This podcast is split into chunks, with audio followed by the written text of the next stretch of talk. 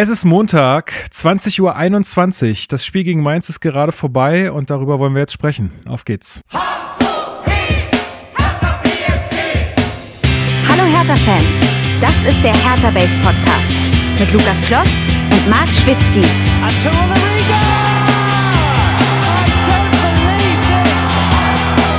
Das habe ich noch nie gesehen. Genau, und jetzt äh, stellen wir tatsächlich fest, dass äh, manche Leute zwar gutes Hertha-Wissen haben und danach stark nachgelassen haben. Hm? Dennoch herzlichen Glückwunsch an die Jungs von Hertha Base. Uhu. Was stand denn jetzt bei Hertha Base bereit? Es war, denn, es war denn aber eher so eine Paldada Hinrunde mit Platz 3 und jetzt Platz 8. Ne? Das ist äh, schwierig. Ja, man muss dazu sagen, dass der stärkste Mitspieler ja auch als Host ausgeschieden ist. Das ist natürlich auch ein bisschen bitter, ne? Ach ja. Hättest du deine eigenen Fragen beantworten können. Hätte wahrscheinlich trotzdem nicht gewonnen. So, und damit herzlich willkommen zum Hertha Base Podcast. Hertha Base Podcast. Ähm, ja, äh, ihr habt gerade gehört, die Siegerehrung des Kneipenquizzes äh, von ähm, der Aktion Hertha Kneipe. Die haben einen Kneipenquiz veranstaltet für alle, die es nicht mitbekommen haben. Und auch Her äh, Hertha Base war als Team mit dabei. Ähm, lag zwischenzeitlich auf einem guten dritten Platz und ist dann noch abgestürzt. Äh, Marc meinte ja gerade schon im einem Spieler, äh, dass das eher so eine Paldada-Hinrunde und dann eine Paldada-Rückrunde war. Mm, ja, aber trotzdem herzlichen Glückwunsch auch zu Platz 8. Ich glaube, da muss man sich nicht schämen. Ich weiß gar nicht, wie viele Teams es waren, aber ich glaube, im gesicherten Mittelfeld waren sie dabei. Insofern äh, alles gut und Grüße gehen raus. Ja, Marc Schwitzky heute nicht mit am Start. Der äh, nimmt jetzt nur noch TV-Auftritte wahr, habe ich mir sagen lassen. Aber der wirkliche Grund ist, seine Freundin hat heute Geburtstag. Herzlichen Glückwunsch, Helen. Und ähm, ja, macht euch einen schönen Abend. Aber dafür habe ich mir tollen Ersatz besorgt. Und zwar habe ich mir natürlich einfach, wenn Marc nicht kann, dann kommt einfach sein Streamer-Kollege Hannes äh, und unser, ja, unser äh, Werderaner Club und Hertha-Kenner würde ich sagen. Was geht in Nürnberg? Äh, hallo. Äh, in, in, Nürnberg es wurde der Klassenerhalt gefeiert. Also äh, es ist zumindest eins von drei ist durch. Schauen wir mal, was die anderen beiden noch machen. Äh, nee, es freut mich wieder bei der Hertha Fanbase dabei zu sein. Ja, für, äh. für, alle, die jetzt nicht wissen, äh, was, was wir für Insider reißen, Marc Schwitzky war heute bei Sky Sport News HD zu Gast und irgendwie die Moderatorin, die hat sich nicht so ganz äh, damit äh, bekannt gemacht, äh, wo, was macht, was Marc so macht oder beziehungsweise wie, der, wie unser Blog heißt. Deswegen kamen da so ganz seltsame Sachen bei raus. Aber trotzdem war das, äh, glaube ich, ein sehr guter Auftritt von Marc dort, sehr souverän gemacht, wie immer. Ich könnte das nicht so gut. Äh, und zum anderen äh, begrüße ich oder beziehungsweise gehen Grüße raus in Richtung Frankfurt. Ähm, unser Exil-Hertaner Chris. Hi. Hallo in die Runde. So, ähm, bevor wir jetzt zum gerade hinter uns liegenden Spiel kommen, äh, habe ich noch ein paar ähm, Feedback-Sachen ähm, für euch, beziehungsweise Hausmitteilungen. Äh, wir haben wieder tolle iTunes-Rezensionen bekommen. Einmal fünf Sterne von, ey, es ist immer wieder eine, also wirklich, Leute, nehmt doch einfach mal Usernames, die man vorlesen kann, ja? Also es ist, ich lese jetzt einfach die Buchstaben vor, wie sie da stehen. ALXY.KLR. Ähm, Fünf Sterne. Mein Papa hört den Podcast richtig gerne. Fünf Sterne für die Jungs. also ähm, da hat, ich weiß gar nicht mehr, äh, wie sein Name war, er hat uns ja geschrieben, er beauftragt mal seine Tochter, äh, uns fünf Sterne bei iTunes zu äh, geben. Also an alle Papas da draußen oder Leute, die nicht wissen, äh, wie man das macht oder die keinen iTunes-Account haben, fragt doch mal eure Töchter, ob sie uns fünf Sterne äh, auf iTunes da lassen. Das wäre sehr cool. Und dann hat uns äh, Marcel äh, noch aus Cuxhaven geschrieben. Der hält da die Hertha-Fahne hoch, richtig stark. Ist auch wohl da, dort geboren. Ähm, und hat uns auch noch eine Mail geschrieben. Äh, mich würde mal interessieren, Marcel, wie du äh, Hertha-Fan geworden bist äh, in Cuxhaven. Also, das, äh, ja, kannst du uns ja vielleicht nochmal schreiben. Wäre nett. Dann haben wir Mails bekommen von Bob aus Moabit. Ähm, der hat eine eklatante Lücke in unserer, in unserer Playlist gefunden. Die äh, schließe ich aber später. Ich äh, nehme das Angebot an und äh, werde davon einen Song äh, auf die Playlist setzen später. Ähm, dann hat uns Markus geschrieben, dem tut der Podcast äh, richtig gut, sogar gesundheitlich, also wirklich. Äh, er hat uns da ein bisschen ausführlicher geschrieben und er war das auch, der einfach nur die E-Mail damals geschrieben hat mit mehr Anna. also auch da herzliche Grüße gehen raus. Äh, und äh, Simon hat uns geschrieben, weil äh, dessen Username habe ich letzte Folge nicht aussprechen äh, können. Es heißt anscheinend Bon Plan. Bonplan. Äh, und der hat uns auch noch zwei Fragen mitgeschickt, die wir aber im Laufe des Podcasts beantworten wollen. Ähm, das, weil, weil es auch ein bisschen äh, auf, aufs Spiel eingeht und ja, das machen wir dann später. Gut, dann äh, habt ihr noch irgendwas, was ihr loswerden wollt? Äh, jetzt hier in unserer kleinen Feedback-Runde oder so? Nee? Nö. Erstmal nicht, wie immer alles top. Super, dann machen wir einfach weiter mit den News.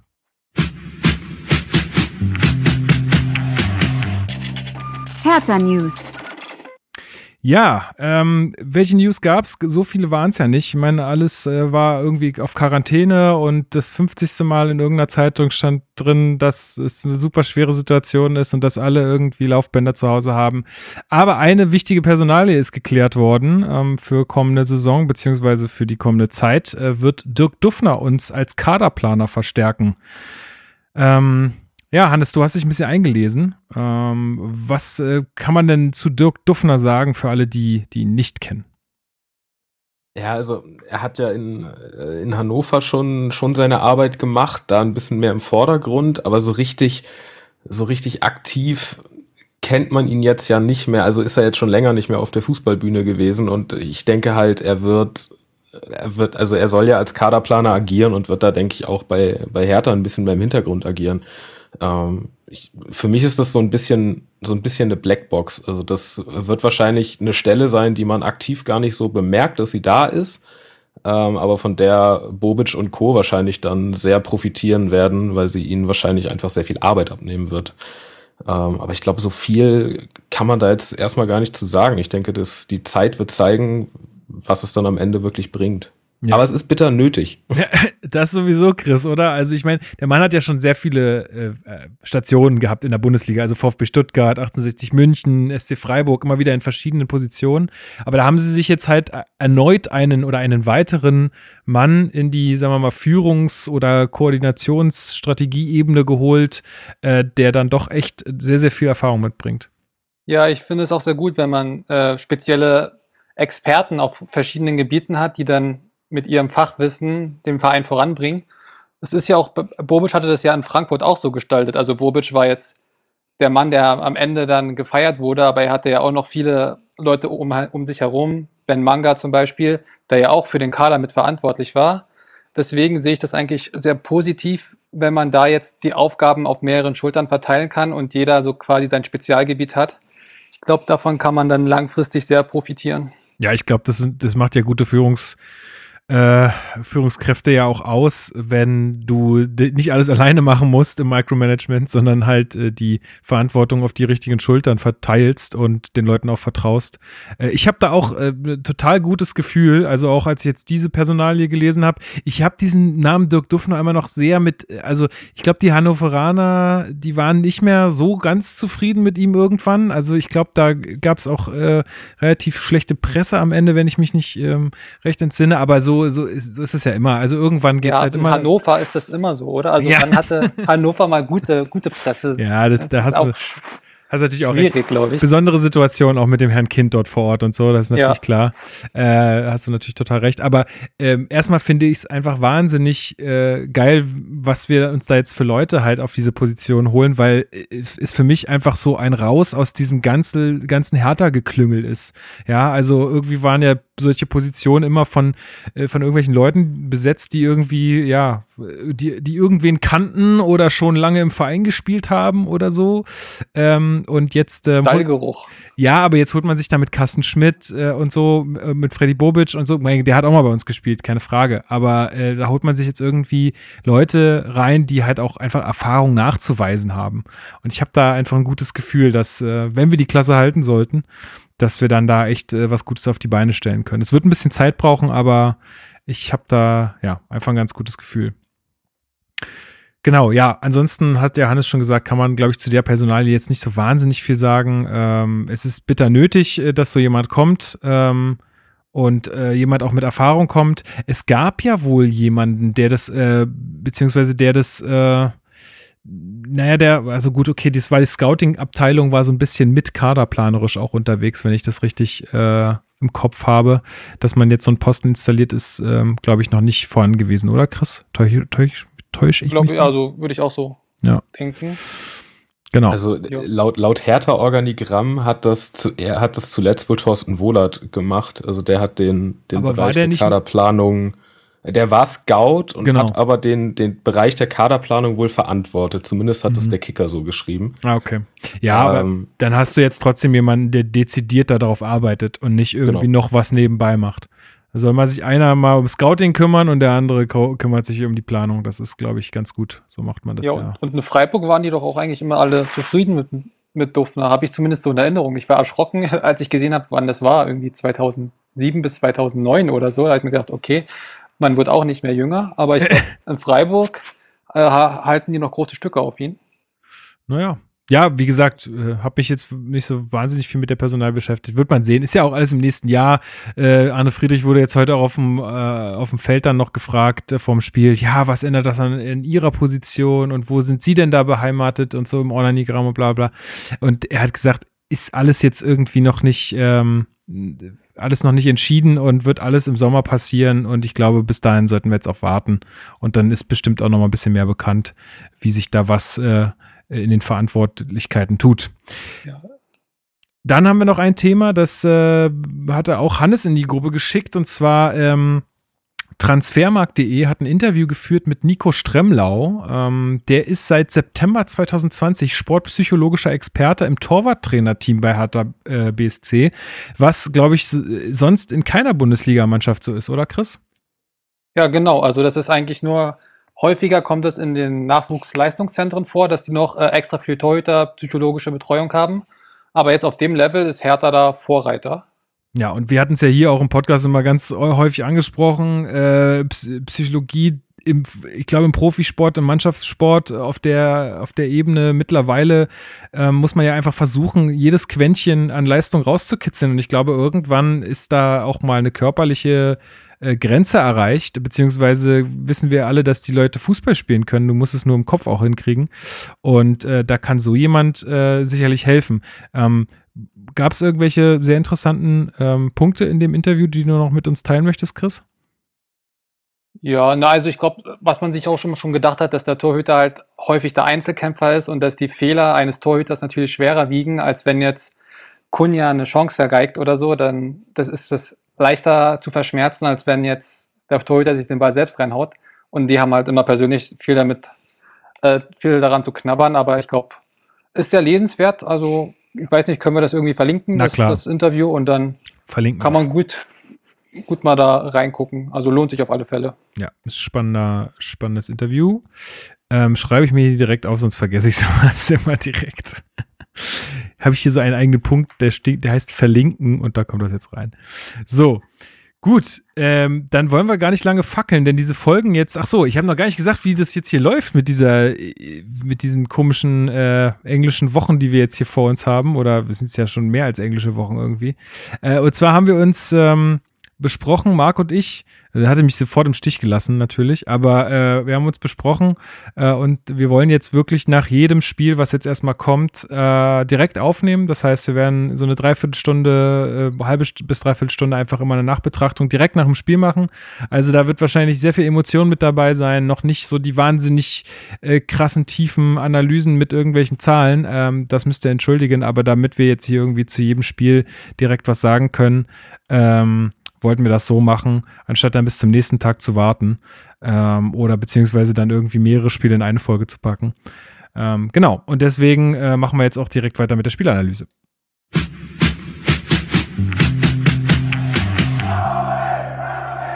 Spielanalyse. Wir haben gespielt gegen Mainz und ähm, wieder nicht im Kader, ähm, Hannes, war Javairo Dilrosun. Was ist denn da los? Weiß man das? also das ist ja, das ich wollte ja jetzt einfach so eine das, Spekulation von dir hören. Äh, vermutlich ist er auf Lego getreten und ist deshalb nicht im Kader. Also ich äh, frag's, also das ist ja tatsächlich so ein Thema. Ich bekomme das ja bei euch dann auch immer mit, äh, wenn dann die die äh, Aufstellung mit mit Bank kommt und er wieder nicht im Kader ist und bei euch eigentlich auch nur die großen Fragezeichen in den Augen stehen, weil es irgendwie keiner so richtig mitbekommt. Eine offizielle Aussage gab es dazu bis jetzt noch nie, oder? Nee, tatsächlich fehlen mir diese Fragen auch dann irgendwie äh, so auf Pressekonferenzen manchmal. Also klar, irgendwie, äh, die, die JournalistInnen sind da irgendwie ja ständig vor Ort und aber ich irgendwie sowas fehlt mir dann, weil ich glaube, gerade in so einer Situation, Chris, bräuchte man doch irgendwie jeden gerade. Und warum ist dann so jemand, der ja auch nachweislich einfach ein guter Kicker ist, warum ist der da nicht im Kader? Kannst du dir ja, das vorstellen? Ich versteh's, ja, ich verstehe es auch nicht, weil also Leistung hat er ja eigentlich immer gezeigt, wenn er 100% fit war. Vielleicht liegt es halt daran. Vielleicht ist er nicht bei 100% und dann denkt sich Dardai, naja, bevor dann wieder äh, eine neue Verletzung auftritt oder so, wollen wir den Jungen erst wieder einsetzen, wenn er wirklich bei 100% ist, weil anders kann ich mir das auch nicht mehr erklären. Ja. Denn der hat uns ja äh, reihenweise auch bei Spielen fast alleine getragen.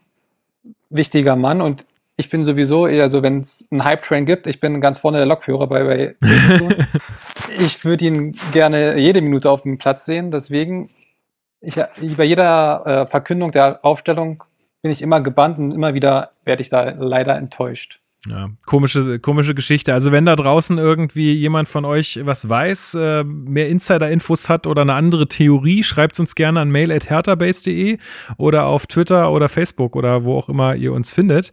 Ähm, ich bin gespannt, äh, was, was ihr glaubt, was da los ist. Ich, ich habe mir auch schon privat bei Insta geschrieben, aber er hat noch nicht geantwortet. Aber ich gehe fest davon aus, dass er es bald machen wird. Ah, das war jetzt kein Scherz, ne? Du hast es wirklich gemacht. Ja, ich habe schon geschrieben, aber er wird nicht antworten. Okay. er wird so viel du bist, Nachrichten kriegen. Du bist bekannt äh, als, äh, als jemand, dem man antworten sollte, vielleicht. äh, würde ich schon gern sehen, aber. Ja, wird wahrscheinlich nicht passieren. Hast du ihm auf Holländisch geschrieben? Niederländisch. Ja, vielleicht liegt es daran. Ne? Vielleicht sollte ich mal, ja. dass wir so auf einer Ebene sind, noch Haus, sagen, ja. Haus einfach in Google-Übersetzer. Ja, und dann vielleicht so ein paar Amsterdamer, Amsterdamer Slang so ein bisschen. Vielleicht genau. kommen wir so an ihn ran. Ja. Ähm, gut, dann machen wir aber einfach weiter mit äh, der taktischen Aufstellung, ähm, die wir zu Spielbeginn hatten. Und zwar, ähm, also laut Kicker der Aufstellung, die wir jetzt sehen, gab es da so eine Doppelspitze äh, aus Cordoba und äh, Cunha. Ähm, dann dahinter ähm, Gendusi und Toussaint mit äh, Kedira im zentralen Mittelfeld, also relativ defensiv aufgestellt, denn auf den Außen waren auch Mittelstädt und Seefuig zu finden und dann in der Mitte äh, in der Innenverteidigung sozusagen Dardai stark und Klünter und im Tor Schwolo. Ähm, ja, also das hat sich dann schon auch so gestaltet, ne? weil Cordoba und Matthias Cunha haben recht viel da vorne rumgechillt, sage ich mal. Die haben sich ja so in der Defensivbewegung nicht so viel nach hinten fallen lassen, sage ich jetzt mal. Ähm, wie ging denn das Spiel los, Hannes, für dich? Ähm, war ja schon eine sehr de defensive Ausrichtung von Hertha. Ähm, wie hast du Hertha ins Spiel kommen sehen? Du bist ja so ein bisschen, du hast ja ein bisschen nicht so sehr die blau-weiße Brille auf. Das stimmt, aber also die, die ersten Minuten waren unfassbar zerfahren. Also ähm, gefühlt spielerisch hat da überhaupt nichts gepasst. Also bei beiden Mannschaften nicht. Du hast schon gemerkt, äh, auch Mainz hat spürt irgendwo noch den Druck. Also das ist ja auch ein, also eher was Positives, wenn du sagst, eine Mannschaft, die so gut dasteht, spürt den Druck noch. Äh, das heißt, äh, die, die lassen sich da auch nicht fallen. Aber du hast halt gerade bei Hertha am Anfang gemerkt, äh, die defensiven Zuordnungen haben teilweise überhaupt nicht gepasst. Also die ersten Standards, die da reingeschossen kamen von den Mainzern. Mhm.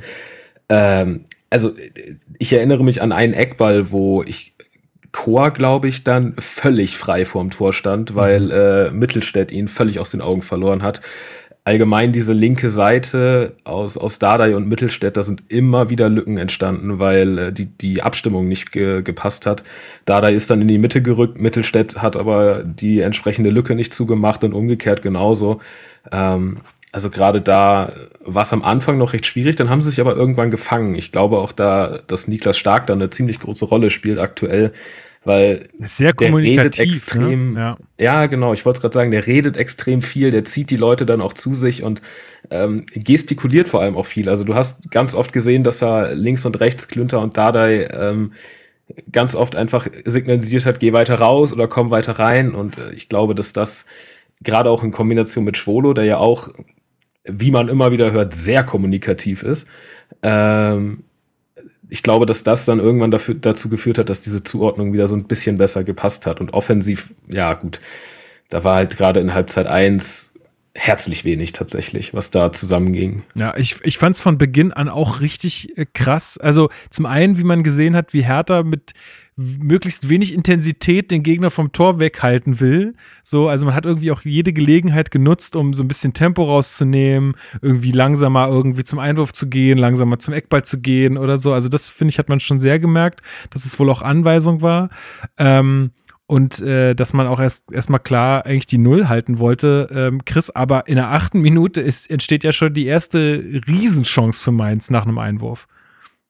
Ja, das war auch äh, viel zu einfach. Ne? Dann Kopfballduell wird verloren dann am Strafraum. Der Ball gelangt irgendwie zu Boet- Boetius. Und da, das war eigentlich nur Glück, dass er den Ball nicht trifft. Komplett. Also sonst müsste es Ja. eigentlich schon 1-0 stehen. Ja, Her- Hertha war auch sehr überfordert mit diesem typischen RB-Fußball quasi, den Mainz ja jetzt hier spielen lässt, mit diesem aggressiven Anlaufen. Also Ja. Hertha kam auch gar nicht raus, die ersten zehn Das Minuten. wollte ich auch noch sagen, genau. Mhm. Also man, damit kam man gar nicht klar. Und dann war ja auch kurze Zeit später die nächste Chance von Boetius, Mhm. wo er die, die Latte trifft. Wieder nach Einwurf und wieder nach Ja. Kopfballverlängerung. Ja, also man muss sagen, also, also das waren ja drei gute Chancen in den ersten zehn Minuten für Mainz, dass es da noch 0-0 steht. Da hat man sehr, sehr viel Glück gehabt. Aber dann konnte man sich so langsam einpendeln in, ins Spiel. Vielleicht lag es auch, auch noch daran, dass man halt 23 Tage nicht wirklich Fußball spielen konnte und man dann direkt gegen einen Gegner spielt, der gut in Form ist und halt sehr aggressiv anläuft, Ja. was ja Hertha, was dann für Hertha, denke ich mal, doppelt schwierig ist, wenn du gar keinen Rhythmus mehr hast, dann auch noch so, so eine Aufgabe zu bewältigen. Das wurde dann aber echt mit der Halbzeit auch dann besser. Also ich glaube, so ab der zehnten Minute, ich glaube, Mainz konnte das Tempo erstmal nicht mehr gehen und Hertha konnte dann auch sich besser aus den Situationen befreien. Es war schon klare Anweisung bei den Mainzern, dass man heftig presst. Die ganze Bank hat ständig geschrien, Druck, drauf, drauf. Es war so nervig, Alter. Also wirklich, ich habe vom Fernseher, habe ich mich ja schon genervt gefühlt. Das war auf dem Platz, wenn da so eine ganze Bank einfach dich dann noch anbrüllt, ähm, ist das wahrscheinlich auch nicht gerade zuträglich. Also erzeugt ja auch Stress, äh, wenn du den Ball hast und wenn dann da ständig Leute auf dich zugerannt kommen, dann ist das nach äh, so vielen Tagen äh, ohne auf dem Platz zu stehen sicherlich auch keine einfache Aufgabe. Ähm, ich, aber eine Sache müssen wir erwähnen. In der 13. Minute gab es die erste Kopfballchance durch Stark nach einer Ecke. Es ist geschehen. Gefahr nach Standard. Die war gar nicht so schlecht. Die waren gar nicht so schlecht. Ja, ne, knapper Meter hat gefehlt. Also vielleicht, ich, wenn wir, wenn wir ganz große Optimisten sind, sehen wir noch ein Eckballtor diese Saison. ja, Ich habe die Hoffnung noch nicht aufgegeben. nee. Aber wir, es gab noch mal, noch mal so eine Halbchance in der 19. Minute. Das war auch wieder so ein, also auch nach einem Standard. Und zwar äh, foult Bell Cordoba. Ähm, und äh, sieht dafür die erste gelbe Karte. Äh, fehlt damit auch äh, mit der fünften gelben Karte gegen Frankfurt äh, am nächsten Spieltag, was ähm, ja auch für uns ganz gut ist, weil die Mainzer haben echt noch ein starkes äh, Programm, aber ich glaube, ich habe jetzt nicht auf die Tabelle geguckt, aber sie sind, glaube ich, schon so weit weg. Ich glaube, da passiert bei denen nichts mehr. Selbst wenn die jetzt alles verlieren, äh, müsste schon sehr viel passieren, dass wir da, dass, dass die da nochmal in richtig krasse Gefahr kommen. Und ich glaube da- dass die nicht alles verlieren werden, denn man muss ja auch sagen, das hatte ich jetzt äh, nicht gesagt bisher, dass die in der Rückrundentabelle auf Platz 5 stehen. Also das ist jetzt auch kein Fallobst, was da gerade kommt, sondern äh, die sind richtig, richtig gut drauf. Ähm, genau, also Bell äh, fault Cordoba, dann äh, ja, gibt es einen Freistoß und ähm, äh, Kunja äh, bringt den rein, so zu kurz wie immer eigentlich, aber das hilft in dem Moment, ähm, weil der Ball findet dann Gendusi, aber der kriegt den dann nicht so richtig abgeschlossen. Also es war so eine Halbchance, würde ich sagen. Aber dieses Foul an Cordoba wird nochmal wichtig, beziehungsweise diese gelbe Karte wird nochmal wichtig. Ähm, aber Hannes in der 20. Minute, Riesentat. Also eigentlich ist Weltklasse und ich würde sagen, Yogi kommt an Schwolo einfach auch nicht mehr vorbei ähm, nach, dieser, nach dieser Aktion. Adam Scholloy, Adam Sch- Scholloy leitet selbst ein und äh, legt den Ball ab und kriegt dann den Steckpass, die auch äh, so irgendwie auffällig oft kamen, hatte ich das Gefühl, diese Steckpässe. Ähm, und ja, einfach viel zu einfach überspielt und dann, was passiert dann? Ja, also äh, im Grunde macht Scholler eigentlich alles richtig. Ja. Ähm, nur das Problem war, Schwolo hat's noch richtiger gemacht. ähm, also das war tatsächlich so ein Paradebeispiel für, für, für perfektes Torwartspiel in der Situation, weil er wartet halt lange, er weiß genau, wenn er früh, wenn er früh springt, hat er halt nur die Chance irgendwie, dass er mit Glück angeschossen wird und er wartet halt aber lang genug, dass er reagieren kann. Ähm, und das macht er dann halt wirklich perfekt und ihm, er kriegt die Hand noch rechtzeitig raus und fängt diesen Lupfer halt weg. Kann man dann drüber diskutieren, muss Scholler den lüpfen oder äh, reicht da nicht auch ein satter Schuss? Vielleicht geht er dann rein, aber insgesamt unfassbare Parade davon Schwolo und äh, ja, zeigt da auch nochmal, ähm, warum er jetzt dann auch, äh, auch äh, also er, er zeigt die Leistung, die es braucht, um dann auch im Tor zu bleiben. Ja, auf der, auf, äh, genau, auf der, also er zeigt, warum er die Eins äh, hat mittlerweile. Ähm, Das war, das war Schwolo mit, Schwolo mit einem richtigen Schwohai. Ne? Also da, wir müssten jetzt hier ein bisschen was reinbringen, wenn Marc fehlt. Dann, Ja, stimmt. Äh, ähm, aber finde ich gut, dass du seine Rolle äh, einnimmst. Finde ich sehr gut. Ähm, aber dazu äh, eine Frage von Simon, äh, die er uns per Mail gestellt hat. Und zwar hat er gefragt, wie wir den Einfluss einschätzen, dass jetzt ja auf der äh, Torwarttrainerposition Wechsel stattgefunden hat. Also wir wissen, Joel Petri konnte sehr, sehr gut äh, mit ähm, Jahrstein und hat ihn ja auch äh, merklich besser gemacht. Äh, wie, wie, also ja, wie, wie schätzen wir da so den Einfluss dieser, dieser Torwarttrainer-Position ein? Also ich, wenn ich mal anfangen darf, ich mache es knapp und kurz, ich schätze die schon, also wenn wir bei, beim Cheftrainerposten immer was vom Trainereffekt sagen, dann könnte ich mir vorstellen, dass sowas auch bei einem Torhüter äh, passieren kann. Und ich glaube, jeder, der mal Sport getrieben hat und jeder, der vielleicht auch mal eine Sportart gemacht hat, wo man mehr so Einzeltraining hat, weiß, dass äh, die Trainerperson äh, eine extrem wichtige ist in dem Fall, weil der dir bestimmte Sachen mit an die Hand gibt, bestimmte, ja, vielleicht auch mal sagt, hey, äh, in den und den Situationen versuch mal da und da dran zu denken. Und vielleicht ähm, ist es ja auch so, dass Schwolo da jetzt ähm, äh, ja, da jetzt mit dem besser klarkommt. Äh, jetzt habe ich seinen Namen gerade vergessen. Naja, ihr wisst, wen ich meine. Ähm, und ja, wie seht ihr das? Hannes, was glaubst du? Kann da sowas einen Ein Einfluss haben? Total. Also äh, für mich ist die, die Position des Torwarttrainers immer, irgendwie wird die, wird die mir viel zu wenig ähm, gewertschätzt, weil ein guter Torwarttrainer kann einen Torwart unfassbar viel besser machen. Und, und das ist der entscheidende Punkt, äh, der Torwarttrainer spricht mit dem Trainer.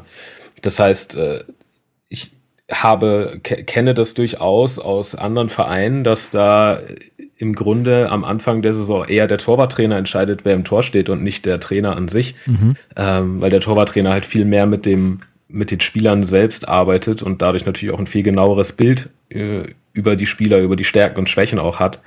Und äh, das, das macht einen riesen Unterschied. Also äh, ein Torwarttrainer, der arbeitet ja viel persönlicher mit dir und dadurch ist es natürlich ein riesen Unterschied, wer da am Ende äh, mit dir zusammenarbeitet und mit welchem Stil der Trainer das auch macht. Also je nachdem, welchen, welchen Torwartstil man selber auch fährt, ob man eher der, der klassische auf der Linie Kleber ist oder ob man den modernen Torwart macht. Ich weiß jetzt nicht, wie es da war, aber ein jüngerer Torwarttrainer hat vielleicht auch den moderneren Ansatz, wie auch immer, der dann vielleicht Schwolo auch wieder mehr, äh, mehr ins äh, Rampenlicht rückt. Ähm, wie es jetzt in der Situation genau ist, weiß ich nicht, aber der Torwarttrainer hat einen riesen Einfluss. Ja, auch als Motivation für die Nummer zwei. Also normalerweise ist ja dann äh, der Platz im Tor fest für eine Saison. Und wenn du aber dann merkst, okay, neuer Torwarttrainer ist auch nochmal eine neue Möglichkeit für die Nummer zwei, sich zu beweisen und ins Rampenlicht zu spielen. Jetzt hat sich die Situation bei Hertha sowieso dahingehend entwickelt, dass ja Jahrstein auch verletzungs- oder krankheitsbedingt gar nicht im Tor war. Aber auch generell war das bestimmt auch für Schwolo jetzt nochmal eine neue Motivation, einfach wieder und neue, neue Impulse zu bekommen, neue Chancen zu bekommen. Ich glaube, das hat für ihn, für sein Selbstvertrauen, äh, war das sehr gut. Weil Ja. eigentlich, er wurde ja aus dem Tor genommen, ohne dass er jetzt signifikante, krasse Fehler hatte. Und ich glaube, das war für ihn dann auch nicht so verständlich. Und jetzt hat er wieder eine neue Chance, sich zu beweisen, ein neues Umfeld. Ich glaube, das ist für ihn nochmal quasi ein Neuanfang auch bei Hertha. Ich glaube, das tut ihm sehr gut. Ja, glaube ich auch. Ähm, glaube, das, das kann echt helfen. Und man muss ja, kann man ja schon mal vorwegnehmen, er hat echt ein klasse Spiel gemacht. Also ich glaube, wenn wir diesen Schwolo jetzt in jeder Partie äh, bis zum Ende der Saison sehen, dann wird der uns wahnsinnig helfen. Ähm, hier auch nochmal ein kurzer Einschub. Also Jahrstein äh, geht es mittlerweile wieder besser. Ähm, aber jetzt irgendwie, ich glaube, für diese Saison wird er keine Rolle mehr spielen. Außerdem Marvin Plattenhardt und äh, Luke Bacchio waren auch nicht mit dabei. Die äh, dürfen auch, äh, glaube aktuell nur individuell trainieren oder hatten noch Sportverbot äh, bis dato, sodass äh, die jetzt auch noch nicht zur Verfügung standen. Mal gucken, ob die noch irgendwie eine Rolle spielen werden. Wird sich wahrscheinlich auch so ein bisschen je nach Situation äh, dann entscheiden. Genau, also nach den ersten 30 Minuten, du hast es schon vorhin gesagt, Chris, äh, hättest schon 3-0 stehen können eigentlich.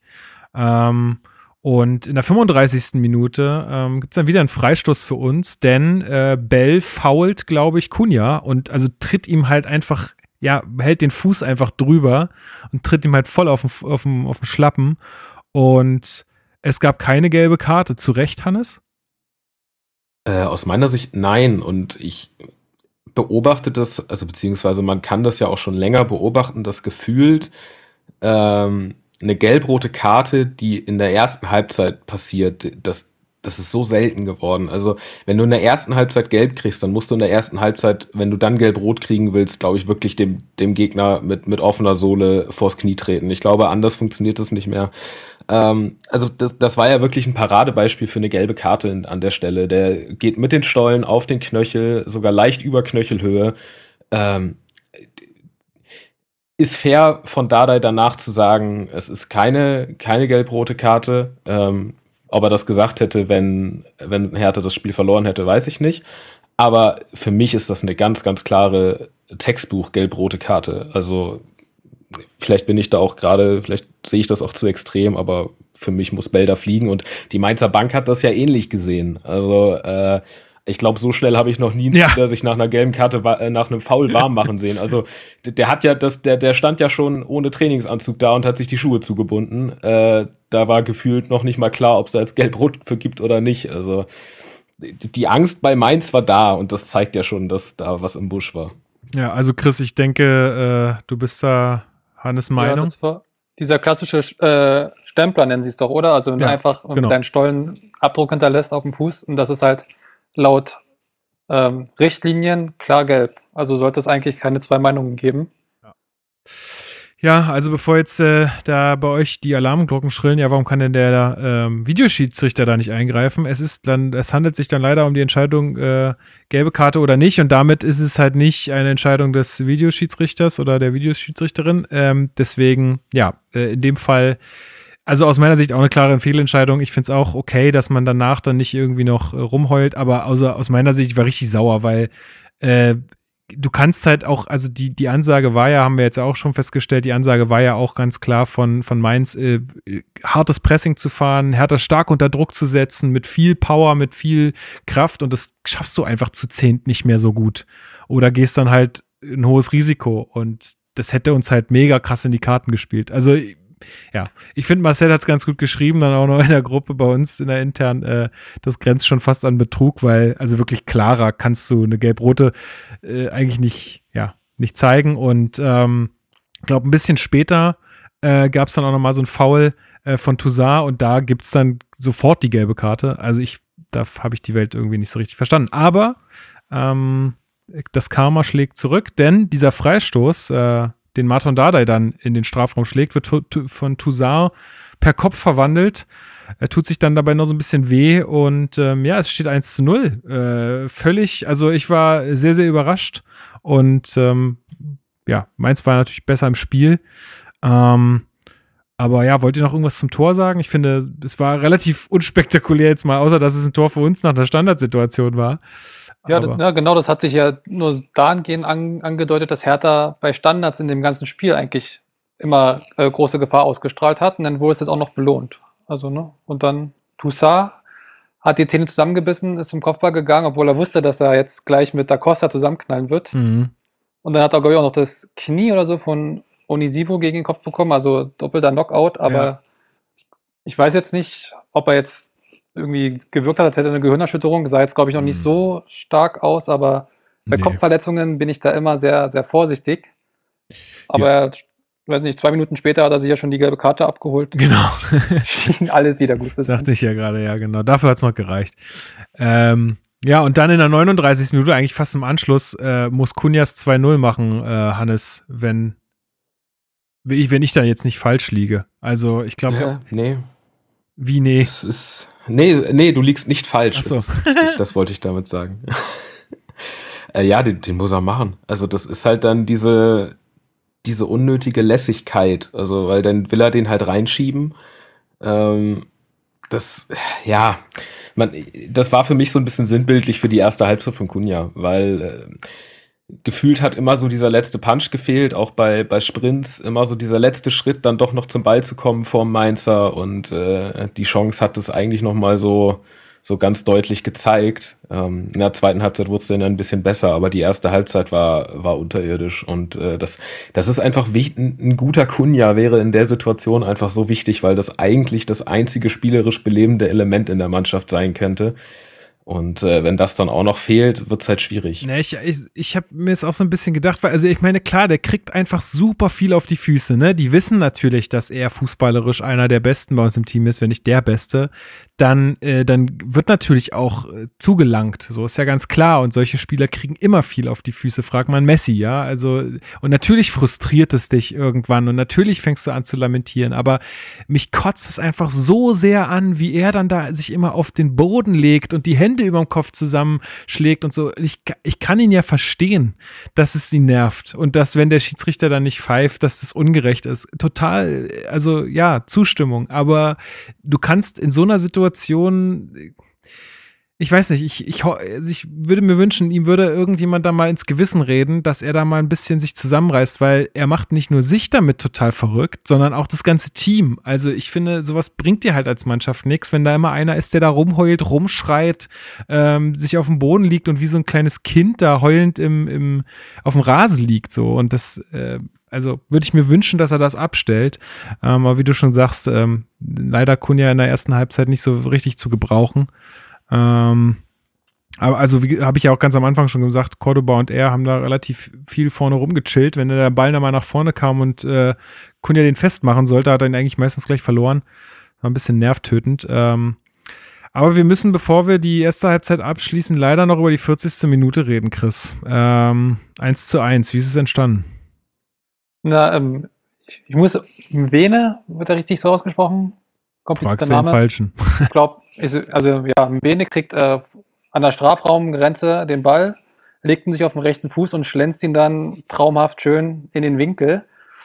Muss man leider anerkennen, sehr schönes Tor, aber dann denkt man sich auch, okay, die Scholle-Chance nutzt ihr nicht, die Boetius-Chancen nutzt ihr nicht, die fast hundertprozentig sind und dann kommt Vene und schlänzt ihn einfach da rein. Erstes Bundesligator, ne? Ja, Und dann so ein also Ding. Bei beiden, Das war oder? schon- also vielleicht auch noch mal. Ja. Toussaint war auch das erste, erste Stimmt. Ja, Bundesliga-Tor. herzlichen Glückwunsch. Richtig. auch Ja. viele weitere. Genau. Ja, ey, also richtig bitter. Ähm, aber ja, also unverdient sicherlich nicht. Ähm, da kann man jetzt nicht unbedingt sagen, dass das, äh, dass das unverdient war für die Mainzer. Allerdings trotzdem ärgerlich, dass es dann halt auch wieder so knapp dann nach der 1-0-Führung fällt. Ne? Also ich meine, es waren fünf Minuten oder so. Ähm, eine Sache, und da wurde, also ich weiß nicht, warum darüber gar nicht gesprochen wurde oder in welcher Situation das war oder ob das vielleicht schon abgepfiffen war oder abseits zuvor oder was auch immer, ähm, wurde auch irgendwie bei Sky gar nicht kommentiert. Und zwar haben sie dann, als es schon in die Halbzeitpause ging, nochmal so eine Wiederholung gezeigt, wo man ganz klar sieht, wie ein Mainzer beim Abschirmen des Balles im eigenen Strafraum den Ball mit der Hand spielt. Habt ihr das auch gesehen? Habt ihr das wahrgenommen? Ich habe es auch gesehen, aber ich, mir war dann auch nicht klar, ob denn, es war glaube ich auch ein Vene gegen Sefuig, glaube ich, ob, äh, ob der Arm nicht äh, gegen den Ball gedrückt wurde von, also der Herr Tana hat ihn glaube ich ein bisschen gedrückt, vielleicht den Arm gegen den Ball. Also es war glaube ich nicht eine Bewegung von Vene selbst, sondern wurde dazu gezwungen, aber so, sonst wurde es auch gar nicht weiter Ne? Also medial irgendwie gecovert. Sehr, sehr seltsam. Vielleicht, äh, also wurde ja wirklich gar nicht mehr drauf eingegangen, weder in den Field-Interviews nach dem Spiel noch sonst irgendwie. So, normalerweise schlachtet man ja dann sowas auch als Sky gerne mal aus.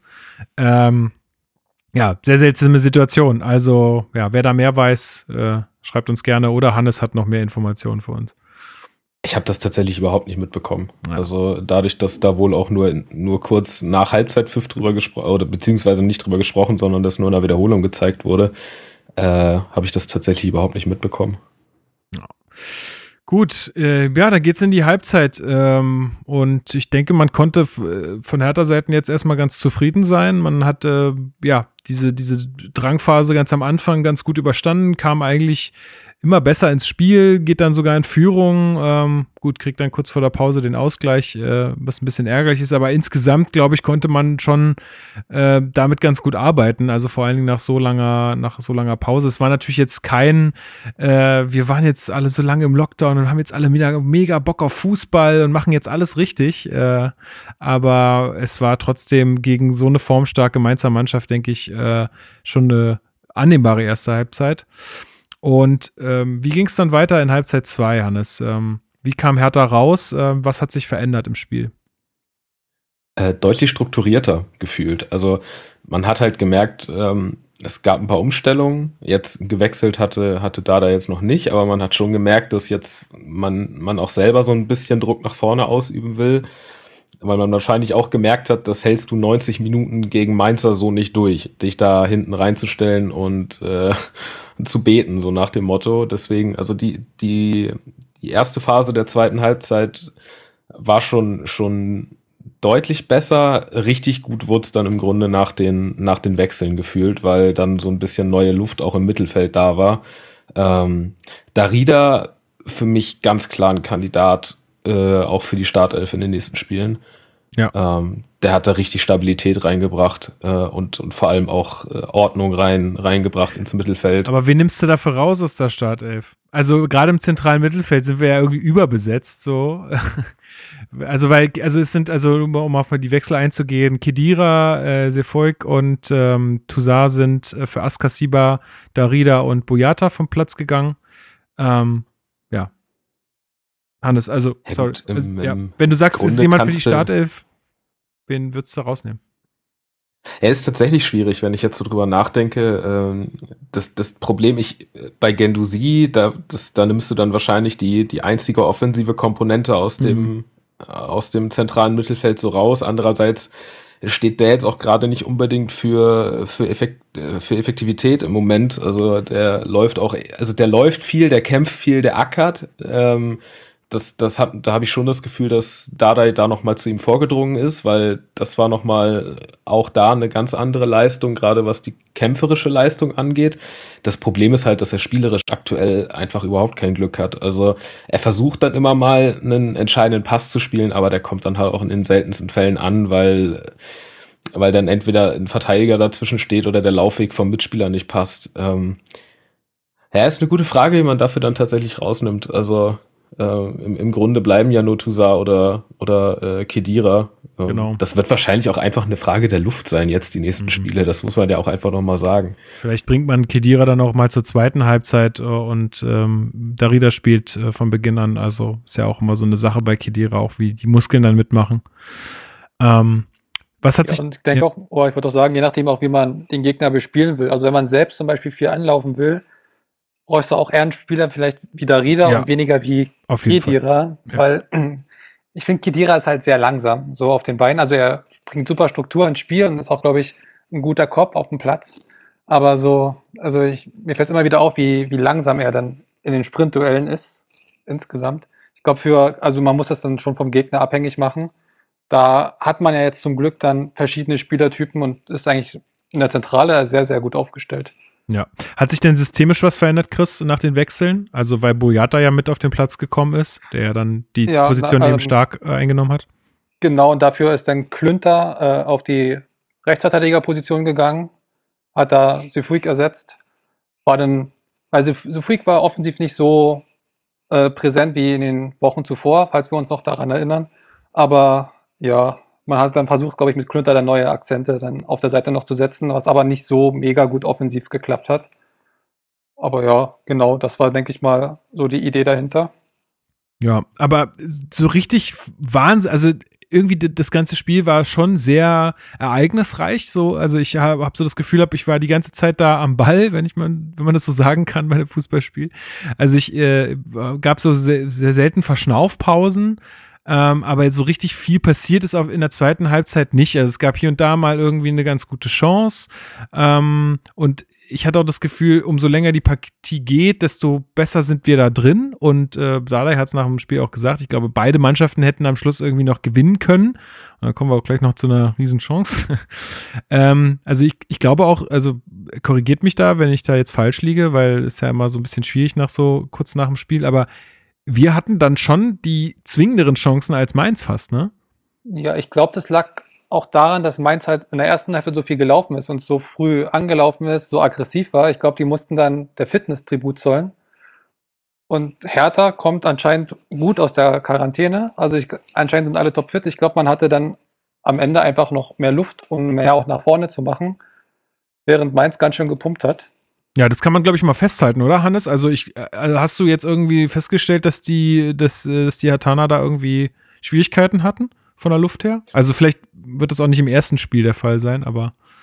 Ja, ich wollte es gerade sagen, das ist jetzt das erste Spiel. Äh, allerdings muss man ja auch sagen, also das, was, was du in der Quarantäne top trainieren konntest, ist die Ausdauer. Also klar, man muss immer unterscheiden zwischen Matchfitness und äh, Trainingsfitness, aber ähm, ich denke mal schon, dass die Fitnesstrainer entsprechend dafür gesorgt haben, dass, äh, dass da auf jeden Fall genug Luft da ist, zumindest auf dem Papier.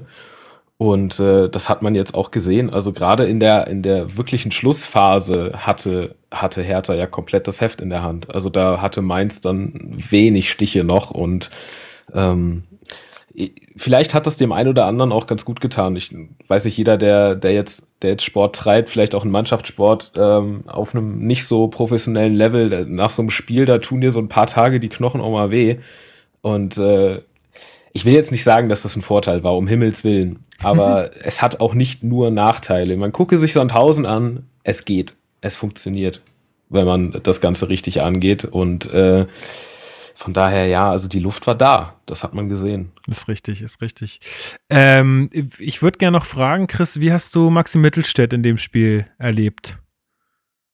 Ja, ich fand, ähm, ja, äh, ich glaube, Hannes hat es vorhin schon erwähnt, defensiv gab es häufig so Abstimmungsprobleme, also zum Beispiel auch die äh, Chance von äh, Scholler in der ersten Halbzeit, das war auch, er ist dann nicht mitgegangen mit ihm und weil da ist rausgerückt und dann in den Rücken ist dann Joller gestochen und Mittelstädt hätte zulaufen müssen. Dann defensiv war das jetzt, glaube ich, noch nicht ideal. Also ich weiß nicht, ob man da vielleicht auch nochmal gucken könnte, entweder wenn Platten hat, wieder zurückkommt oder vielleicht, ich weiß ja nicht, vielleicht willst du auf irgendeine Userfrage vielleicht hinaus, dass man auf der linken Position vielleicht noch andere Personalien hat, die man dort einsetzen könnte. Also, genau. Ja, machen wir weiter. Simon hat mich gefragt, das war seine zweite Frage, weil er gesagt hat, naja, man hat da schon irgendwie so einen personellen Engpass, ob man da nicht vielleicht auch mit Torunariga, Torunariga arbeiten könnte. Ja, also ich finde auch, Torunariga hat es ja schon in der Vergangenheit gezeigt, dass er erstens defensiv äh, seinen Mann steht, immer eigentlich zuverlässig ist und er, ich finde ihn auch offensiv beschlagen. Also er war ja auch früher an der Jugend Stürmer teilweise. Deswegen, man merkt noch so ein bisschen den Instinkt und wenn er ins Dribbling geht, dann ist das häufig nicht zu stoppen, auch aufgrund seiner Statur. Also ich kann es mir durchaus vorstellen, ihn nochmal äh, als äh, linken Verteidiger in der, in der Fünferkette zu sehen. Wobei er auch, ja, ich weiß halt nicht, ob er es kann. Ne? Also ob, ob er in der Fünferkette schon mal auf den Außen gespielt hat und ob er das dann über 90 Minuten wirklich so spielt, dass man denkt, dass es einen Mehrwert bringt im Vergleich zu Mittelstädt. Ich würde es aber durchaus mal probieren. Ja, also muss man halt ein bisschen abwarten, wie sich Maxi jetzt macht. Ich wünsche mir natürlich, dass irgendwie Maxi das jetzt, da der jetzt einfach einen schlechten Tag hatte heute vielleicht mal. Äh, in der zweiten Halbzeit war es ja dann auch schon wieder besser, also äh, deutlich besser als in der ersten Halbzeit. Äh, vielleicht hat er da auch noch ein paar Worte mit auf den Weg bekommen. Aber ähm, ja, aber sonst würde ich mir natürlich wünschen, dass das da auch mit, mit ihm jetzt irgendwie bergauf geht. Ähm, ich würde auch gerne Jordan sehen. Ja, also, ja, schon. Generell, ein cooler Typ und so.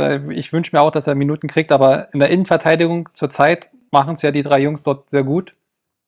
Deswegen hat er auch keine Argumente, warum er jetzt in der Innenverteidigung spielen sollte. Ja, das stimmt. Hannes, du wolltest gerade noch irgendwas sagen. Ja, nochmal zu Mittelstädt. Also auch da muss man ja sagen, die haben jetzt äh, lange nicht zusammen trainiert und dann kommen halt auch solche Abstimmungsthemen nochmal äh, viel, viel deutlicher raus. Ne? Also ähm, das, das würde ich jetzt gar nicht, gar nicht zu hoch hängen. Und gerade wenn man so gegen so eine aktuell formstarke Mannschaft wie Mainz spielt, ähm, er hat sich gefangen in der zweiten Halbzeit und äh, ich denke, da, da ist man gut beraten, wenn er die Luft hat, dass man da ihn im nächsten Spiel auch erstmal wieder hinstellt, weil das wird von Spiel zu Spiel ja nur besser, Das- was die Abstimmung angeht. Ja, glaube ich auch. Genau, gut, dann machen wir mal hier weiter in den Minuten, denn wir sind gleich beim Ende des Spiels angelangt. 71. Minute, Radonjic kommt dann für Kunja. Ähm, hat dann eine so eine Szene, Alter, da ist mir, sind mir die Augen aus dem Kopf gefallen, wo er diesen Hacken, diesen Hackenpass spielt, von dem, glaube ich, genauso überrascht, also ich weiß gar nicht, wer ihn dann angenommen hat, Gendosi oder, oder Kunja, der war gleich, äh, nee, Kunja war nicht mehr auf dem Platz, äh, Gendosi, glaube ich, hat ihn, ähm, hat ihn angenommen. Äh, war- der war selber überrascht, dass der so kommt. Äh, das war also wirklich eine Monsteraktion. Ähm, ansonsten, ja, auch, hm, Ja, ja das war's auch ja, an Aktionen. Da, ich, darf ich noch einmal reingrätschen? Ja. Weil du hast eine, eine Aktion hast du übersprungen. Ähm, weil wir, weil wir ja Kunja so kritisiert haben. Der hatte in der zweiten Halbzeit noch eine richtig gute Aktion, wo er auf Ach der ja, linken Seite stimmt. an Costa, an Da Costa vorbeigeht äh, und den dann wirklich schön aufs rechte Eck bringt und äh, Zentner musste sich da ganz schön lang machen, um den noch rauszukratzen. Also ähm, kann man dann ja auch mal erwähnen, wenn man ihn kritisiert, dann sollte man die, die positiven Aktionen auch nochmal rausheben. Ja. Das hat er tatsächlich sehr stark gemacht an der Ja. Stelle. hast du vollkommen recht. Ich habe mich in dem Moment fast nur geärgert, dass er den auch nicht gemacht hat. Also, Ja, natürlich, ist, äh, klar, aber ähm, da, da hat man halt wieder durchblitzen sehen, was er für ein Fußballer sein kann. Ne? Und äh, das ist ja vielleicht in solchen Situationen sind kleine Hoffnungsschimmer ja auch immer, äh, daran kann man sich dann ja auch mal hochziehen. Ja, ich, ich glaube, das ist bei Kunja halt total, wie ich auch am Anfang der Folge sagte, äh, das ist halt einfach nur Kopf. Also bei Kunja ist es hundertprozentig der Kopf. Da ist nie, auf keinen Fall das Können. Da, äh, der muss nur irgendwie die richtigen, da müssen nur die richtigen Knöpfe gedrückt werden irgendwie. Äh, Und dann, ähm, dann läuft das, glaube ich, auch. Aber wir, wir werden es abwarten müssen. Den schicken wir mal zu den Torhütern, zu, zu Genau. Bremlau und Genau. dann äh, kommt er wieder. Ähm, aber ist es nicht auch Radonjic, der die Hereingabe auf Piontek bringt? Oder wer war das? War das jemand anders? Ich bin mir jetzt gerade nicht mehr Äh, sicher. Darida war das, glaube Darida. ich. Also Ah, ja, okay. Radonjic hat Darida geschickt und Ah, ja. äh, Darida hat die Flanke dann reingebracht. Genau, und das äh, hätte ja das 2-1 eigentlich sein müssen. Also Piontek ist eigentlich zu schnell für den Ball und dadurch, dadurch kriegt er den halt nicht mehr richtig äh, und äh, setzt den am Tor vorbei, aber das war so eine klassische Gomez-Chance, wie man ja mal so sagt. Also den kannst du eigentlich nicht nicht mehr machen, aber er geht dann doch noch am Ball vorbei. Äh, ja, bitte, bittere Kiste, ey, weil das hätte echt sein müssen. Ähm, ja, und ansonsten gab es noch eine Chance von, von Mainz äh, in der 90. Minute nach einer Ecke, ähm, die aber Schwolo auch relativ sicher hält, wo er zufest und dann kommt auch kein Mainzer mehr ran. Ja, äh, und das war's dann letztendlich auch. Oder fallen euch noch irgendwelche anderen nennenswerten ähm, Situationen im Spiel ein? Schweigen Ein paar vertändelte Bälle. Ein paar vertändelte Bälle von Radonjic noch, aber ja, gut, Äh, okay. Da gehen wir jetzt mal nicht weiter drauf ein.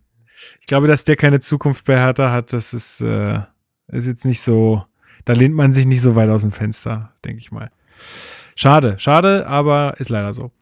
Ähm, Chris, fass uns das doch mal kurz zusammen. Was können wir denn jetzt äh, mitnehmen aus diesem ersten Spiel nach so langer Zeit? Sind deine Erwartungen erfüllt worden? Sind sie enttäuscht worden? Bist du total glücklich, dass es so gelaufen ist? Nimm uns mal mit.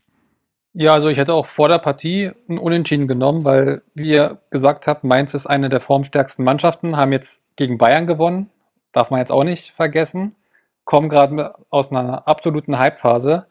Da dann ein unterm Strich dann doch verdientes Unentschieden mitzunehmen, finde ich, ist eine gute Leistung, gerade nach 23 Tagen ohne äh, Spiel, finde ich, ist das eine Leistung, auf die man auch aufbauen kann und ich glaube, wenn man jetzt darauf, äh, wenn man jetzt die Leistung bestätigt gegen Freiburg, ist das ein sehr, sehr guter Auftakt. Also Da- ich bin zufrieden. Ja, würde ich mich äh, tatsächlich komplett anschließen. Ähm, das, genau, darauf kann man auf jeden Fall aufbauen. Dardai hatte ja vor der Partie auch äh, gesagt, ähm, aus den nächsten drei Spielen äh, will er vier Punkte holen. Das ist das Minimum. Da hat man jetzt den ersten geholt, das heißt noch ein Sieg und äh, dann wäre das, das Minimum erfüllt. Ähm, aber jetzt würde ich gerne noch mal vom, vom Werderaner äh, Hannes hören, wie er denn äh, das jetzt so sieht, dass Hertha da jetzt sich einen Punkt geholt hat. Zwiegespalten. äh, es, es freut mich für euch. Ähm, ich habe Bauchschmerzen, aber ich hoffe einfach immer noch, dass es irgendwie funktioniert, dass beide durchkommen.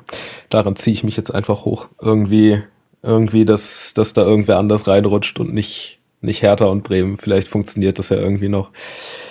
Ansonsten, äh, ähm, ja, mal, mal, mal schauen. Also wer das, wer das Restprogramm ist jetzt nicht gerade nicht gerade einfach. Ähm, ich denke fast, dass Hertha sich daran orientieren muss. Also ich denke, dass Werder quasi der Verein ist, den, den man hinter sich lassen muss.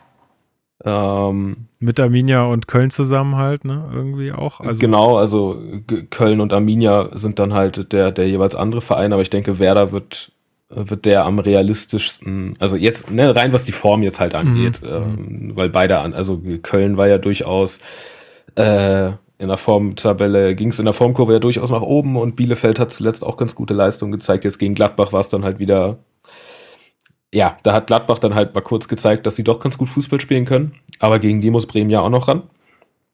Ähm, ich, ich, ich bin gespannt. Ich habe null Ahnung, wie das am Ende ausgeht. Also das ist, äh, ähnlich wie letztes Jahr, das kann, da kann, kann alles passieren. Also es kann sein, dass wir direkt runtergehen, Relegation, oder wir wurschteln uns irgendwie noch rein wieder. Ich, ich lasse es auf mich zukommen und äh ich meine, euer, euer Vorteil ist ja auch das ganz gute Torverhältnis noch im Gegensatz zu Bielefeld und Köln. Ne? Also Bielefeld hat minus 28 aktuell, Köln hat minus 24. Wenn man jetzt sich Werder anguckt, dann sind minus 17 und bei Hertha sind sogar minus 14. Also äh, da stehen jetzt unsere beiden Mannschaften auf jeden Fall noch besser da als die beiden. Das kann am Ende echt entscheidend werden. Ähm, so eng wie das ist, ja. Ja, und ich würde auch Augsburg noch gar nicht rausnehmen. Ne? Bremen spielt auch noch gegen Augsburg. Wenn Bremen da gewinnen sollte, dann ja, Augsburg, Augsburg ist jetzt so ein bisschen die Wundertüte. Ja, genau. Jetzt mit, mit Weinziel, das wird jetzt nochmal interessant, äh, wie es bei denen jetzt weitergeht. Also hätten die an Herrlich festgehalten, hätte ich auch gesagt, die rutschen da noch wieder richtig mit rein.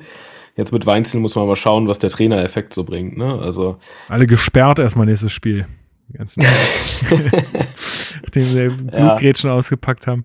Ähm, Nee, ich würde noch mal ganz kurz auf die Tabelle genau eingehen. Also wir haben uns jetzt einen Punkt ergattert in Mainz, ähm, haben damit 27 Punkte ähm, und äh, aktuell zwei Spiele weniger als Köln, die vor uns stehen mit 29 Punkten und Arminia Bielefeld, die vor uns stehen, also auf dem 15. Tabellenplatz sind mit 30 Punkten. Darüber dann Werder Bremen mit 30 Punkten. Also ähm, ja, also wenn man jetzt die nächsten beiden Spiele auch noch mal, weiß ich nicht, einen Sieg holt oder vielleicht gar nicht verliert oder so, dann sieht das alles schon wieder ähm, ganz anders aus. Und die direkten Duelle warten ja auch noch äh, auf uns. Insofern, ähm, ja, war das jetzt auf jeden Fall erstmal ein guter erster Schritt, würde ich auch sagen, ähm, auf den man aufbauen kann. Äh, ja, war jetzt keine, war jetzt kein Fußball zum Durchdrehen, aber das, ich glaube, das hat wirklich keiner erwartet. Äh, und ich denke, erstmal können wir zufrieden sein. Es wird jetzt davon abhängen, wie wir die nächsten Spiele gestalten. Kurzer Ausblick auf Freiburg noch. Freiburg ist aktuell Neunter der Tabelle, ähm, haben auch noch ein Spiel weniger ähm, als äh, die äh, Mannschaften, die über ihnen stehen, mit 41 Punkten. Haben noch ein Spiel weniger, weil sie gegen uns spielen jetzt als nächstes. Und ähm, ja, was ist euer Gefühl, Chris? Wie, was glaubst du, was gegen Freiburg drin ist? Ja, ich denke mal, Punkt sehe ich als realistisch an. Also Hin Hinrunde lief ja eigentlich auch, glaube ich, ganz gut. Da hat doch Guendouzi so ein schönes äh, Tor geschlänzt von der Strafraumkante. Also ja, ich mit einem Unentschieden wäre ich eigentlich vollkommen zufrieden, auch jetzt erstmal vor der Partie. Wenn ich mir jetzt die Leistung gegen Mainz angucke, dann sehe ich da durchaus Potenzial für mehr. Und ähm, danach ist ja das Spiel gegen Schalke. Das bedeutet, das planst du dann als äh, sichere drei Punkte ein. Ja, also wenn man von den drei Spielen, von denen Dada geredet hat, vier, äh, drei erholt, dann am ehesten gegen Schalke. Also gehe ich mal jetzt, also gegen Schalke muss man dieses Jahr gewinnen. Ja. Ist halt so. Also wenn du es da nicht packst, dann kannst du dich auch fast abmelden, aber dann deswegen gegen Schalke plane ich schon drei Punkte ein. Ich weiß auch gar nicht, wie jetzt da die Situation ist, ob da alle Spieler jetzt noch spielen oder ob da manche jetzt gar keine Lust mehr haben, verständlicherweise. Nach den Vorfällen dort sollte es eigentlich Hertha auch eher da alles in die Karten spielen. Richtig. Ähm, Hannes, was ist dein Gefühl? Ähm, was glaubst du, wie wird Hertha sich gegen Freiburg schlagen? Freiburg ist, ist gerade auch so ein bisschen äh, schwierig einzuschätzen, finde ich, weil die haben jetzt gegen, äh, klar, gegen Schalke haben sie gewonnen. Ähm, gegen Bielefeld haben sie aber, haben sie aber, äh, haben sie verloren. Ähm, also Freiburg ist, ist gerade so ein bisschen auf und ab. Also die konstante Hinrunde, die Freiburg gespielt hat, die ist jetzt in der Rückrunde jetzt gerade in der letzten Phase gar nicht mehr so da. Es wird auf die Tagesform ab, äh, ankommen, glaube ich. Also es wird, wenn, wenn Hertha so spielt wie heute gegen Mainz und Freiburg vielleicht jetzt nicht so einen guten Tag erwischt, dann sehe ich da durchaus drei Punkte. Ja, na, die sind halt auch, auch noch nicht raus im Rennen um Europa, sage ich mal. Ne? Also ich meine, die haben halt ein Spiel weniger. Hätten, wenn sie das jetzt gewinnen sollten, was ich ja nicht hoffe, dann hätten sie 44 Punkte, sind damit halt äh, auch auf die 46 von Gladbach und äh, Union auch noch dran. Also da, für die geht es auch noch um was. Also ja, wird spannend. Ähm, ja, ich hoffe, ich hoffe auch einfach, dass wir da einen Punkt holen, denn ich sehe es auch so, dass man gegen Schalke auf jeden Fall drei Punkte holen muss. Und wenn wir das schaffen, also wenn wir gegen Freiburg einen Punkt holen sollten, dann gegen Schalke gewinnen, das wäre schon richtig, richtig geil. Aber ja, da müssen wir abwarten. Gut, ähm, dann würde ich sagen, machen wir die Folge hier für heute zu. Das sollen ja immer nicht so lang sein. Ich habe jetzt vorhin was von einer halben Stunde bis dreiviertel Stunde gefaselt. Das funktioniert natürlich nicht. Das ist ja Quatsch. Wir sind jetzt schon bei einer Stunde. Insofern machen wir jetzt hier äh, gar nicht so lang äh, rum. Ihr dürft euch jetzt noch kurz überlegen, welchen äh, Song ihr auf die Playlist setzt. Und ich sage, ähm, ich wünsche erstmal allen, ähm, dass ihr gesund bleibt da draußen. Ich freue mich, dass ihr uns zuhört. Wie gesagt, jetzt einfach nach jeder, äh, nach jedem Spiel, was jetzt kommt, äh, werden wir einfach direkt danach aufnehmen und die dann auch gleich an euch raushauen. Die Folge, dass ihr dann am nächsten Morgen was auf dem Weg zur Arbeit oder äh, unter der Dusche zu hören habt. Und ja, ansonsten bleibt mir zu sagen, äh, tragt eure Masken, ähm, reduziert immer weiterhin noch eure Kontakte, äh, noch ist nicht noch ist nicht rum, aber äh, fröhliche Nachrichten, ich werde am Freitag geimpft. Wuhu! Ähm, das heißt, äh, ich äh, pushe die Impfquote auch noch ein bisschen nach oben. Ähm, ja, also es geht voran. Ähm, da kann man, glaube ich, ein bisschen Hoffnung schöpfen. Und äh, mein Song, den ich auf die Playlist äh, packen möchte, der, da kam ja der ähm, Vorschlag von ähm, Bob aus Moabit. Bob aus Moabit hat vorgeschlagen, Agnostic Front mit Gotta Go auf die Playlist zu setzen, denn es gibt ein ähm, ja, ein Kurvengesang, der danach, äh, ja, der auf den, auf den Rhythmus oder auf das Lied sozusagen geschrieben wurde. Wir, wir wollen Hertha, wir wollen Hertha siegen sehen. Die ganze Kurve singt nur Chor, kennt ihr wahrscheinlich alle da draußen. Und äh, ja, das kommt mit auf die Playlist. So, und jetzt frage ich zuerst ähm, Chris, was ist dein Song für die Playlist? Ja, das Gute ist ja, mein, äh, meine Musikkenntnisse sind alle nur bis 2005 wirklich äh, vorhanden, weil danach, ich, ich kenne mich irgendwie gar nicht mehr aus mit Musik. Deswegen, ich würde nehmen äh, von Eminem Without Me, weil ich denke mir, das wäre die Bundesliga ohne Hertha, das wäre ja schon ein bisschen langweilig, deswegen würde das schon ganz gut passen, denke ich. Ja, ich glaube, die Meinung hast du exklusiv oder die am Hertha-Fans allgemein exklusiv, weil ich glaube. Ey, du hast doch das Gegenbeispiel hier sitzen. Ja, das stimmt. Okay, okay, gut, cool. Nee, finde ich gut. Eminem Without Me finde ich super. Äh, und ähm, Hannes, was ist dein Song? Äh, dein Approach war irgendwie deutlich äh, optimistischer. Ich habe äh, In the End von Linkin Park genommen, weil äh, am Ende ist doch auch egal. ähm, in the End, it doesn't even matter. Ähm, ja, das, äh, ich, ich habe den, den Katastrophen-Approach genommen in dem Fall. Okay, super. Cool. Kommt mit auf die Playlist. Äh, wenn ihr die hören wollt, bei Spotify einfach mal Hertha Base Auswärtsfahrt äh, eingeben, dann findet ihr die und könnt die auch abonnieren und kriegt dann auch immer mit, wenn da was Neues draufkommt, beziehungsweise könnt die hören auf der nächsten Auswärtsfahrt, wenn es dann mal irgendwann wieder geht. Ich bedanke mich sehr bei euch beiden, dass ihr hier direkt nach dem Spiel noch zur Verfügung gestanden habt ähm, und äh, mit mir hier das Spiel besprochen habt. Äh, vielen herzlichen Dank. Ähm, ich wünsche Werder Bremen alles Gute. Ähm, also ihr könnt ruhig hinter uns landen, aber auch drin bleiben. So. Ja, die ja. Reihenfolge ist mir dann am Ende egal. Hauptsache mir beide auch. bleiben drin. Mir auch, mir auch, tatsächlich. Gut. Ich werde auch gerne in der ersten Liga. Kann ich ja hier offen zugeben. Ich glaube, das geht auch den meisten so. Also ich glaube, wenige wollen Werder absteigen sehen, außer vielleicht die direkten Konkurrenten, aber das hat ja andere Gründe. Oder ist, der HSV. Recht, ja, recht sympathischer Verein. Eine Relegation gegen HSV wäre doch was, aber ich glaube, das schafft der HSV nicht. ja. Das schaffe ich nicht. ja, da müssen wir aufpassen auf dem Hannes, ey. Bitte, macht das nicht, Leute. Gut.